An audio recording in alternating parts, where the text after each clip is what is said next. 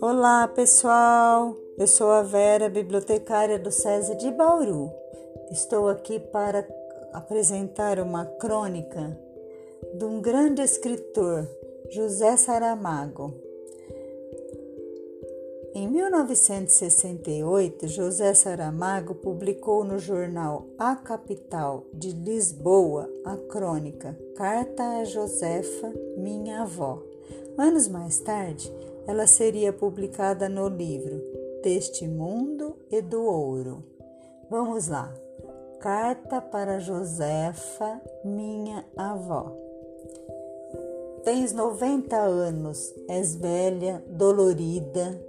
Diz-me que foste a mais bela rapariga do teu tempo, e eu acredito.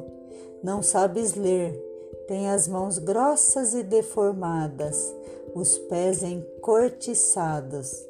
Carregaste à cabeça toneladas de restolho e lenha, albufeiras de água.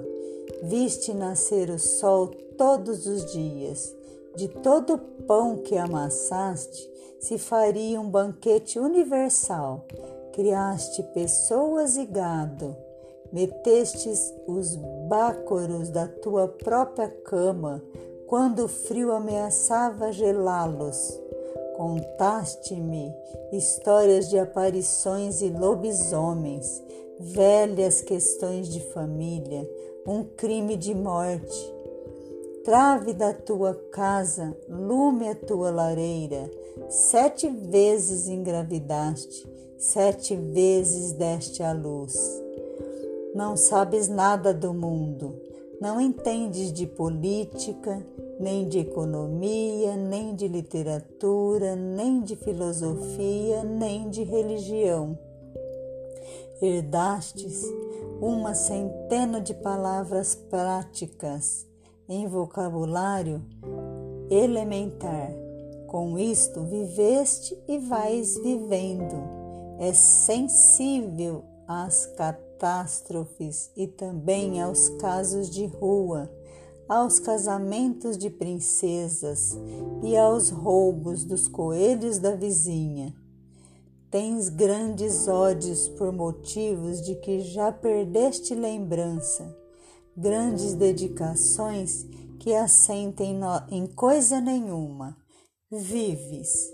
Para ti, a palavra Vietnã é apenas um som bárbaro que não condiz com o teu círculo de légua e meia de raio. Da fome sabe alguma coisa. Já viste uma bandeira negra içada na torre da igreja?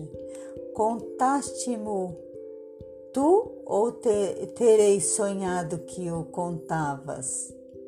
Transportas contigo o teu pequeno casulo de interesses e, no entanto, tem os olhos claros e és alegre. O teu riso é como um foguete de cores, como tu, não vi rir ninguém. Estou diante de ti e não entendo. Sou da tua carne e do teu sangue, mas não entendo. Vieste a este mundo e não curaste de saber o que é o mundo. Chegas ao fim da vida e o mundo ainda é para ti o que era quando nasceste. Uma interrogação, um mistério inacessível, uma coisa que não faz parte da tua lembrança. Quinhentas palavras, um quintal a que uns em cinco minutos se dá a volta, uma casa de telha vã e chão de barro Aperta tua mão calorosa, passo a minha mão pela tua face enrugada e pelos teus cabelos brancos, partidos pelo peso dos carregos, e continuo a não entender. Foste bela, dizes, e bem vejo que és inteligente. Por que foi então que te roubaram o mundo? Quem o roubou? Mas disto talvez entenda eu, e dir-te-ia o como, o porquê e o quando se soubesse escolher das minhas inumeráveis palavras, mas que tu puseste, pudestes compreender. Já não vale a pena, o mundo continuará sem ti e sem mim.